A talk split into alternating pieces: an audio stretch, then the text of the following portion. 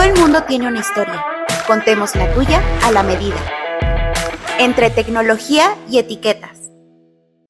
Bienvenidos a este nuevo episodio de Entre tecnología y etiquetas.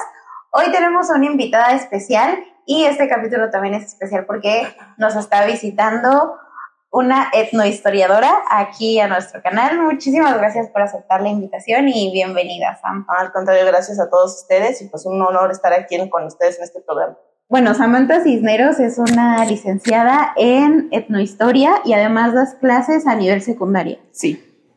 Es que a mí se me hace muy, bueno, aquí realmente en el podcast, pues hablamos sobre tecnología, sobre etiquetas y bueno, la educación obviamente no se ha escapado de, de, este, de tocar todos estos temas desde la tecnología, incluso, bueno, en la pandemia se potenció, pero eh, me da mucha curiosidad saber cómo es que tú llegas a, estudiar historia y luego etnohistoria, que realmente, pues, a qué se dedica, no es algo tan sonado, ¿no? Mira, hace muchos años, cuando yo iba en primaria, la verdad es que, pues sí, a mí también me aburría la historia, pero tenía un maestro que, no sé, yo recuerdo que nos enseñaba una parte, nos explicaba de una manera que a mí me llamaba mucho la atención. Y recuerdo que alguna vez organizó que, que teníamos que ir a Teotihuacán, ¿no? Entonces yo en ese momento pues yo no sabía nada, era una niña de 10 años. Y cuando yo fui a Teotihuacán, pues para mí fue otro mundo porque pues llegar y ver las pirámides y luego ver todo eso, o sea, para mí fue así muy, muy sorprendente. Y luego pues la persona que iba con nosotros en el autobús era un guía de turistas. Entonces, eh, aparte de que iba haciendo juegos en el autobús, cuando llegamos nos contó leyendas, nos contó mitos y la verdad eso a mí me, me, llamó la atención. Yo dije, algún día yo quiero hacer lo que este chico está haciendo, ¿no? Nunca supe qué era lo que él había estudiado, pero yo dije, yo quiero hacer eso, ¿no? Entonces, pues ya pasamos a la secundaria. En la secundaria, pues empiezas a tener otros intereses. Me llamó la atención química biólogo y dije, bueno, voy a ser química, ¿no? Y me gustaba, pero ya después dije, no, creo que no es lo mío. Entonces volví a, como interesarme a historia y en tercero de secundaria, cuando empiezas a ver esto de las prepas y demás, tuvimos una maestra que nos daba orientación vocacional. Y ahí ella me dijo, ¿qué es lo que quieres? ¿No? Ella me empezó a cuestionar, bueno, a todos. Entonces fue cuando yo recordé que a mí me gustaba eso de historia. Y yo dije, bueno, es que a mí me gustaría. Me acuerdo que nos mandó a una feria que se hacía en Politécnico, me parece, no sé si todavía se haga, y ahí estaba la ENA. ¿no? Entonces yo dije, ay, la ENA, ¿no? La Escuela Nacional de Antropología e Historia. Y pues presentó arqueología y muchas cosas. Y a mí me, yo dije, yo quiero ser arqueóloga. Porque aparte, no sé si a ustedes les tocó, pero todos crecimos con Jurassic Park, ah, este, todo lo que es Indiana Jones. sí, no, o todos queríamos ser el arqueólogo que descubrió algo, ¿no? Entonces yo para ese momento yo decía, yo quiero eso. Entonces, eh, el llegar a la ENA o conocer la ENA era como para mí algo pues, sorprendente en México porque yo creía que eran carreras para gringos, ¿no? Porque es lo que ves en la televisión. Bueno, ya pasó. Saliendo de la SECU, pues eh, no había prepas que me orientaran a eso. Entonces yo, la única escuela que medio encontré que tenía turismo era la Prepa 13 o la Boca 13 más bien, y unos con Alex. Entonces hice mi examen, me quedé en la Boca 13, pero como me quedé en la tarde, mi mamá dijo, está como complicado, eh, mejor agarras con Alex, está más seca. Entonces, pues ya estudié ahí, pero ya estudiando turismo me di cuenta que no era lo que yo quería. Entonces, este, pues ya saliendo de la prepa, pues estuve por ahí algunas situaciones, eh, me puse a trabajar, ya no pude hacer mi examen para la universidad, después conocí a mi esposo, pues ya me junté con él y todo, y pues olvidé todo ese camino. Pero tuve a mi bebé y todo, y dos años después me reencontré con un amigo que él había estudiado conmigo en el CONALEP, y él me contó, ¿sabes qué? Estoy estudiando en la ENA, ¿no? Entonces, para mí fue como ese flashback de regresar a eso, yo dije, yo algún momento quería estudiar la ENA, ¿qué pasó, no? ¿Qué me está pasando? Entonces, pues ya me empecé a empapar de cosas y todo y descubrí que estaba ahí la carrera que a mí me llamaba la atención, que era arqueología e historia, y yo dije, arqueología, ¿no? Mi sueño sí. frustrado. Entonces, empecé a hacer todo mi trámite y todo, pero el proceso dura un año, empieza más o menos por ahí de diciembre y te tienes que hacer el examen en julio, entonces son como mm, siete, ocho meses para, preparar. para prepararte. Entonces, durante todo ese proceso yo empecé a conocer las otras disciplinas. Entonces estaba como entre arqueología o historia, ¿no? Y de historia dije, joder, arqueología me voy a morir de hambre, todos dicen, ¿no? Entonces dije, creo que esta historia es más rentable, a lo mejor puedo ser maestra. Yo en ese momento decía que yo nunca quise ser maestra, ¿no? Pero yo decía, bueno, a lo mejor puedo ser maestra. Y después, estudiando el plan de estudios, vi que había una carrera que se llamaba etnohistoria. Y cuando leí el currículum decía, mira, aquí te dan arqueología, te dan lingüística, te dan antropología y te dan historia yo dije, eso es lo mío, porque además había materias que decían específicamente códices y a mí es lo que más me gusta. ¿no? Entonces yo dije, eso es lo mío.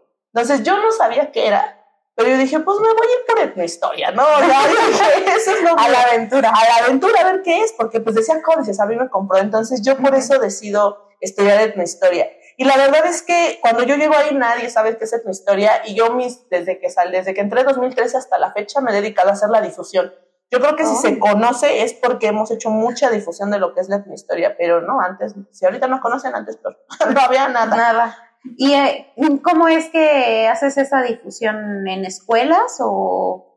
Pues eh, conocí a una chica que se llama Shilonen y ella cuando yo estaba haciendo mi servicio social en jefatura de etnohistoria, ella fue y buscó gente, ¿no? Entonces me invita a participar y eh, cuando yo me, bueno, me relaciono con ella, ella iba a secundarias, iba a prepas, íbamos a las ferias vocacionales. Entonces, a partir de ahí empezamos a hacer difusión, no nada más de etnohistoria, sino de todas las otras seis disciplinas que están en la ENA, de lo que es la ENA, que es pública, todo eso. Entonces, a partir de ahí empieza mi primer acercamiento a lo que es la difusión. Ya. ¿Y cómo das ese paso? Bueno, más o menos me, me imagino y también, bueno, en las charlas que tuvimos previas a, al podcast, cuando estuvimos invitándote, pues más o menos comentamos un poco de esto, de que gracias a eso también, como comentas, antes no, no quería ser maestra, no se me pasaba por la cabeza, y cómo se dio ese cambio a decir, bueno, ya estudio, estudio lo que quiero y lo que me gusta, y luego me meto a la docencia. Pues mira, yo siempre he dicho y se los digo a los niños, ¿no? La verdad, yo no, no me gusta ser maestra porque no sé serlo. A mí me gusta explicar lo que yo sé. Eso, es, eso, eso es lo que yo siempre he dicho, ¿no? Entonces, eh, desgraciadamente tengo ese don, ¿no? O sea, la voz fuerte, eh, explicar y me entienden. Entonces, eh, yo llegando con Chilonen, pues salieron estos proyectos de las ferias vocacionales y eh, ese año eh, la, la, ENA daba un curso gratuito, que era para que todos los jóvenes que, pues como yo, estaban interesados, pudieran conocer de qué va cada disciplina. Pero por ahí algunos recortes presupuestales y demás hicieron que cortaran ese programa. Entonces okay. nosotros preocupados por esto, yo le dije a Shilonen, ¿sabes qué? Siento que necesitamos tratar de, de, recuperar este proyecto para ayudar a los que están ingresando, ¿no? Porque si de por sí estamos ingresando con conocimientos muy nulos, bueno, sí. pues, o sea, de plano los que van a entrar o no van a entrar, ¿no? Entonces la escuela va a caer un poco más. Entonces, pues nos organizamos varios amigos y empezamos a dar el curso, obviamente gratuito. ¿Cuál era la justificación? Pues que nosotros nos íbamos a formar como maestros porque en algún momento el único campo laboral que existía en México pues, era la docencia. Sí. Entonces, nadie nos enseña en la escuela cómo ser maestros. Entonces, ¿cómo ser maestros? Pues enfrentándote a un grupo. ¿no? Claro. Entonces yo dije, bueno, mira, sirve que nosotros los egresados o los que estamos tesistas nos podemos formar como maestros y también ayudamos a los que vienen. Entonces, de ahí nace el proyecto que desarrollo que se llama Proyecto de Asesorías para Ingresar a la ENA. Y este proyecto eh, empieza el primer año con 23 alumnos, okay. porque me costó mucho trabajo tratar de convencer a los alumnos, ¿no? Sí. Pensaban que si les pedía su folio era porque les iba a robar el lugar, o sea, me imaginaba de todo, ¿no? Entonces, la verdad es que sí fue bien complicado, pero logré convencer 23 personas porque fue de estar en Facebook, este, te invito a esta página, te invito y pues no creía, ¿no? Entonces claro. fue bien complicado. Entonces no soy, tampoco no soy una persona muy grata en la ENA porque soy una persona que dice las cosas como son y a muchos no les gusta, ¿no? Entonces también por eso tenía algunos conflictos en la ENA y me costó mucho convencerlos. Pero el primer año tuvimos 23, de los cuales 19 se quedaron, uno no hizo examen y dos les faltó un acierto. Entonces, a partir de ahí dijimos, esto se tiene que hacer. Claro. Era gratuito, no nos pagaban nada, de verdad, era, era ir por el amor al arte. Sí, pero el primer año, como vieron resultados, poco a poco me llegaron correos, oye, tú eres la que organizas las asesorías, eh, quiero integrarme. ¿No? Entonces, poco a poco fui integrando gente y, y después yo dije, a ver, a ver, ¿cómo yo voy a decir quién sí, quién no? A ver, dame una clase muestra, ¿no? Entonces sí, no, ya ellos me daban una clase, ¿no? Yo decía, a ver, eh, creo que sí, tienes voz, tienes la forma de explicar y todo, ¿no? Entonces, desde ahí yo empecé a decir, creo que mi camino es la docencia, porque pues todo me está llevando ahí. ¿No? Entonces ya de ahí empezaron a salir por ahí trabajitos de que me, me invitaban a dar cursos, igual gratuitos, era sí. de vamos a un colectivo a dar un curso, va, pues yo iba. En ese tiempo pues todavía estudiaba, dije, bueno, no me quita mucho tiempo. Iba, daba cursos, luego este, me, una, una amiga me dijo, es que sabes que mi hija va a hacer examen para la prepa, ¿no le puedes dar clases? Fue mi primer trabajo pagado de clases, ¿no? Me acuerdo que me dijo, te voy a dar, no me acuerdo cuánto me daba, 100 pesos creo a la hora, no recuerdo, me contrataba dos, tres horas a la semana. Entonces fue mi primer empleo y, wow. y, y, yo dije, pues creo que esto es lo mío. ¿no? ¿Por qué no explotarlo, no? Entonces, a partir de ahí yo empecé como a relacionarme sin querer con sí. todo lo que es la docencia. Wow, qué padre. Es que sí, aparte, bueno, luego uno como que se aferra mucho a, algo. A mí me pasaba también mucho porque, bueno, yo te voy a contar un poquito como la historia rápido. Ahorita que dijiste de los chicos que no se quedaron por un acierto, fue más o menos lo mío. Yo quería estudiar la licenciatura en literatura dramática y teatro. Okay. y nunca se me había pasado por aquí estudiar filosofía.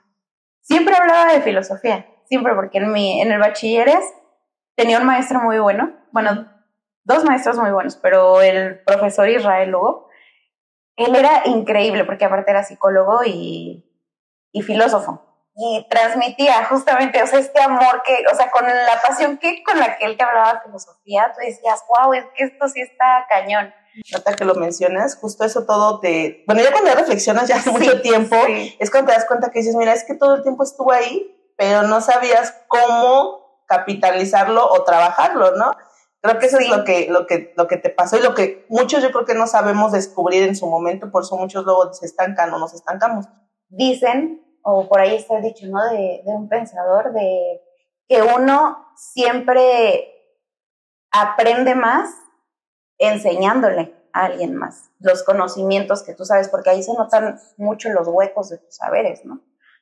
Sí, de hecho, eso yo siempre he dicho, ¿no? Porque en la escuela, pues hay mucha gente que yo pongo en la universidad, yo he conocido mucha gente que sabe mucho. Yo siempre he dicho que yo no sé lo que, lo que ellos, ¿no? Porque a lo mejor también yo no tenía el tiempo para leer lo que ellos habían leído y considero que hay gente mucho, muy inteligente en la escuela.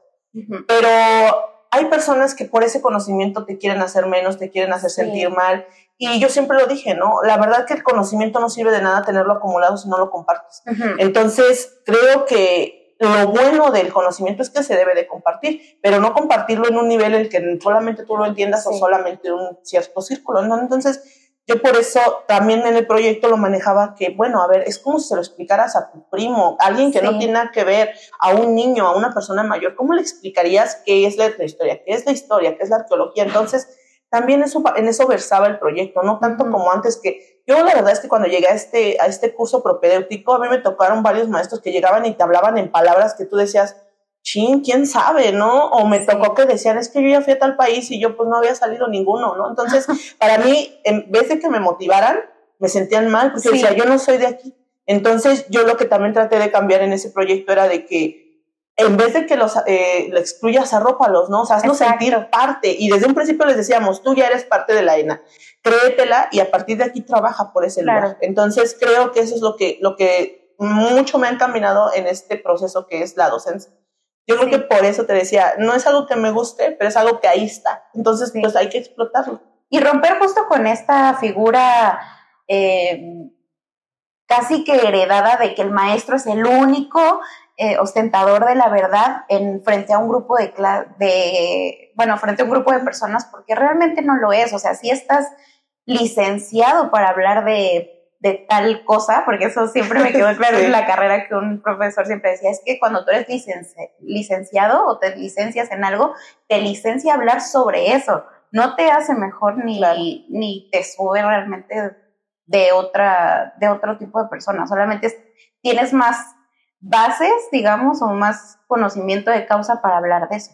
Pero también los alumnos como tal también te enseñan a ti de vuelta como profesor. Claro, y es que es, siempre he dicho, ¿no? La verdad es que gracias a, gracias a la vida estoy en una escuela, la Universidad de la ENA, que es una escuela que te da esa, ese derecho de réplica. Y, y creo que eso es lo que también yo he tratado de dar a mis alumnos, porque yo les digo, no, es que, a ver, chicos, yo soy su maestra, pero si ustedes creen que yo digo algo que no está correcto o alguien ustedes leyó algo, sin problemas, ¿eh? me pueden decir y lo checamos, o sea, no tengo la última palabra. Entonces, yo eso lo hago desde secundaria porque pues lo que buscamos es que una persona no sea, pues que nada más memorice, ¿no? Sino que aprenda a argumentar. Entonces, yo eso lo aprendí mucho en la ENA y muchos me han criticado porque dicen que yo trabajo con los niños de secundaria como si estuviera en universidad.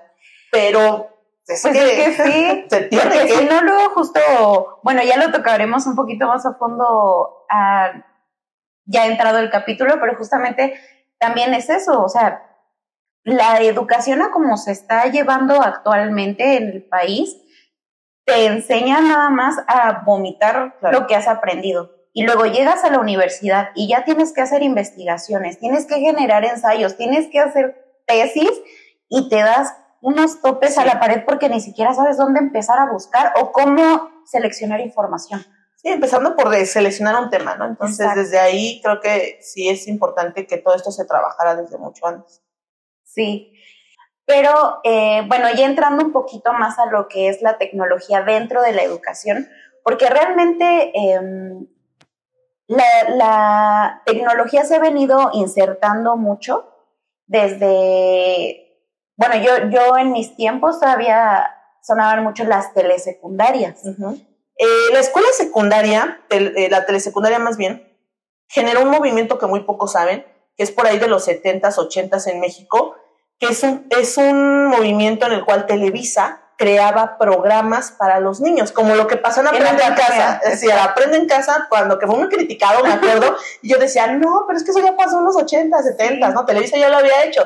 Tenía un canal específico para niños, de ahí viene Canal 5, ¿no? El, el 4, que era de, no me acuerdo qué, el 9, que era de, creo que de matemáticas, o de juvenil, algo así. Sí, había por materias. Por materias. Entonces, había horas específicas en las que tú podías ver ciertas cosas, ¿no? Entonces, eh, Televisa ya lo había hecho en algún momento. ¿Por qué? porque esos programas eran los que se transmitían en las telesecundarias. Entonces, yo creo que siempre el proyecto de nación, lo que es México, lo que es Televisa, porque Televisa funcionó en los 70s, 80, muy pegado con lo que es el PRI, eh, pues obviamente van incluidos a lo que es la tecnología para tratar de insertar a todas estas personas excluidas, ¿no? Que son eh, pues quizá indígenas, quizá mujeres en algún momento. Minorías que pertenecen a los poblados de difícil acceso. Claro, y, eh, les llamamos subalternos, ¿no? Aquellos que muy, muy complicadamente tienen acceso. Entonces, ¿cómo se les da acceso? Pues tratando de llevarles más allá, ¿no? Muchos piensan que la cuando hablas de tecnología, muchos imaginan robots, ¿no? Sí. Pero en realidad no, la tecnología va desde lo que te decía, ¿no? Desde un burrito, ¿cómo llevas los libros? Entonces, ¿cómo generas estos mecanismos para poder llevar tecnología,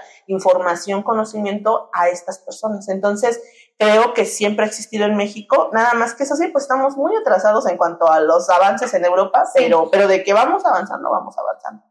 Bueno, y justamente aquí, como dices, ¿no? Que podríamos, em, en este caso, definir a la tecnología como cualquier, o al menos orientado a la educación, eh, como todo material que no sea el, el habla para transmitir conocimiento, es lo que estoy entendiendo.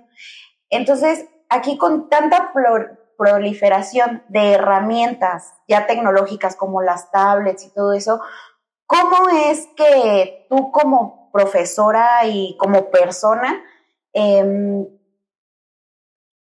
le ayudas a los alumnos justo a, a discernir entre esta información? Porque ahorita justo el problema que creo que hay también es que tenemos acceso, o bueno, la gran mayoría, porque también justo se abre muchísimo la brecha social entre las clases, pero justo las personas que sí tenemos acceso y que tenemos ese privilegio de, tener acceso a la información en el Internet, bueno, ya parezco tía, pero en la Internet. En el Internet, eh, ¿cómo hacer esta, esta discriminación de información?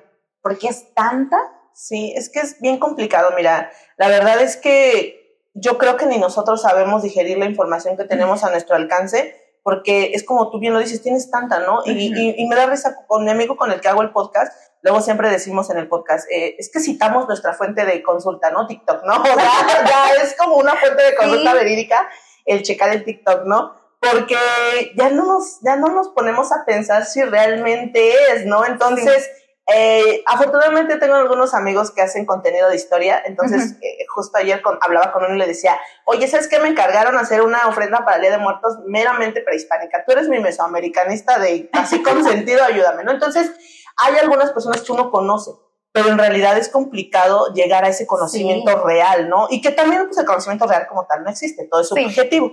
Pero eh, yo creo que en la actualidad tenemos que aprender a saber utilizar la información, ¿no? Y justo es lo que debería de enseñarse en la educación, cómo utilizar esa información, porque no basta con que nos dé el Estado toda esa información. Como tú bien lo dices, no todos tenemos el acceso. Eh, muchas veces me he encontrado con mucha gente que dicen, ay, es que la educación, pues ya todos, ya todos tienen un celular, ya todos tienen internet. O pero sea, no pero no es ¿no? O sea, se vio en la pandemia. Yo recuerdo que en la pandemia pues yo trabajaba en una privada, ¿no? Muchos creen que en las privadas todo el mundo tiene internet y celular y no es cierto. Muchas veces los niños que están ahí es porque sus papás hacen un eh, esfuerzo sobrehumano para poder pagar una colegiatura. Sí. Entonces, de ahí fue cuando a mí me cayó así como vale fría que dije, no, es que o sea, si la brecha educativa era muy amplia antes, creo que ahora es todavía mucho más, porque incluso, pues lo vimos, hubo mucha deserción, mucho, sí. mucho, mucho problema. Y, y todos teníamos al alcance celulares y demás, pero no sabían cómo utilizarlas. No sabíamos utilizar Classroom, ¿no? No sabíamos utilizar Zoom, Zoom, ¿no?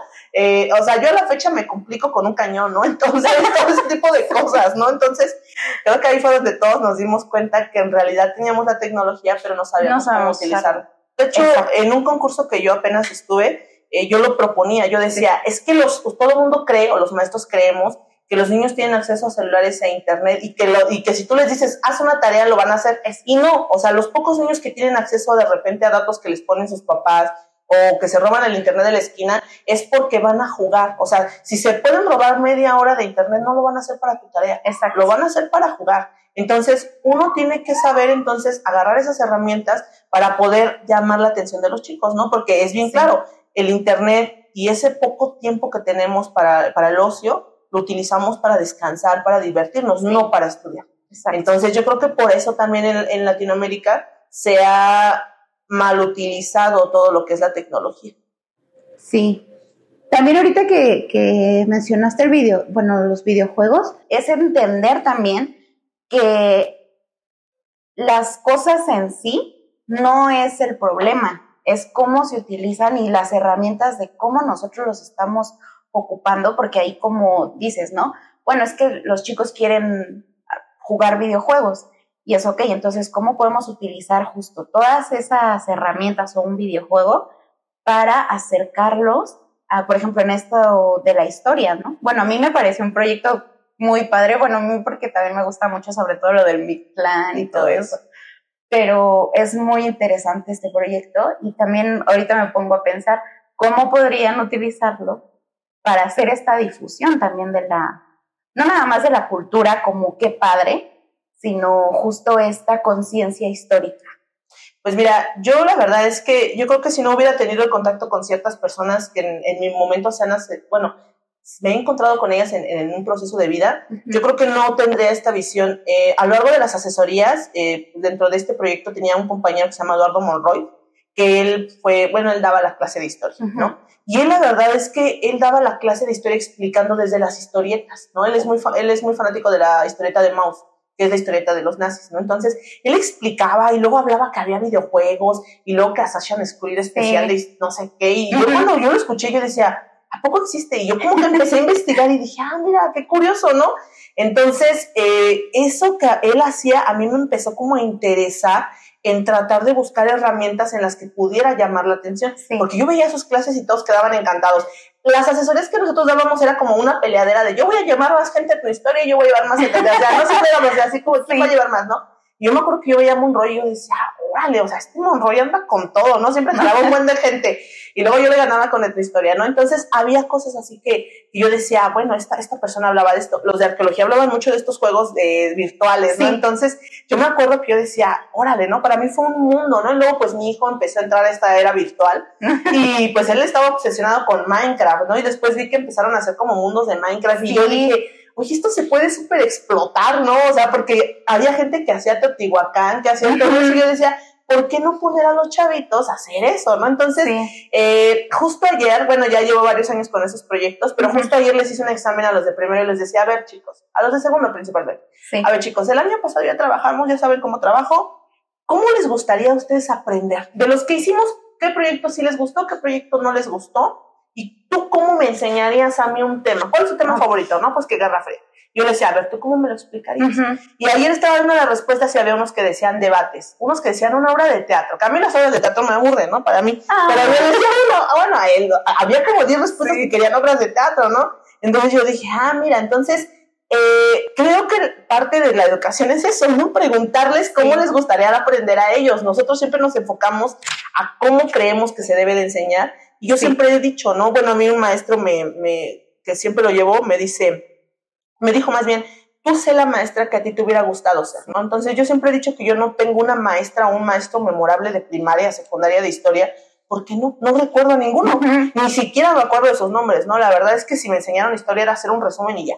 Entonces yo dije, bueno, a mí me hubiera gustado, ¿no? Y como tú decías hace rato, el explicarlo te enseña, pero ¿cómo logras que el alumno te aprenda a explicar? Entonces, pues yo me empecé, tuve que hacer esa investigación virtual de tratar de ver qué hay, ¿no? Ya existe un juego no se llama Mictlal, hay uno que está para Android, no me acuerdo cómo se llama, pero es sobre mayas, que es como Mario Bros, ¿no? Pero es de mayas. Mm. Entonces, hay varios juegos así, ¿no? Entonces, creo que ya se ha trabajado, hay series, eh, sacaron la de Hernán, ¿no? Que por ahí, este, no sé si lo he comentado, pero Hernán fue una serie que en, salió en el 11, creo, en, el 7. En el 7. En el 7. Y esa, esa la, hizo, la hizo una empresa gringa, pero andaban buscando un aguablante para que la, la tradujera. ¿no? Entonces le dijeron a un amigo que estudió conmigo y él hizo toda la, la, traducción ahí de, de Hernán, ¿no? Por eso también supimos de esta serie. Entonces, a lo mejor tiene algunas cosas anacrónicas, porque es palomerona, pero, pero la verdad es que es bonito decir, ah, bueno, un historiador hizo esa serie, ¿no? O sea, hizo la, la traducción. Entonces,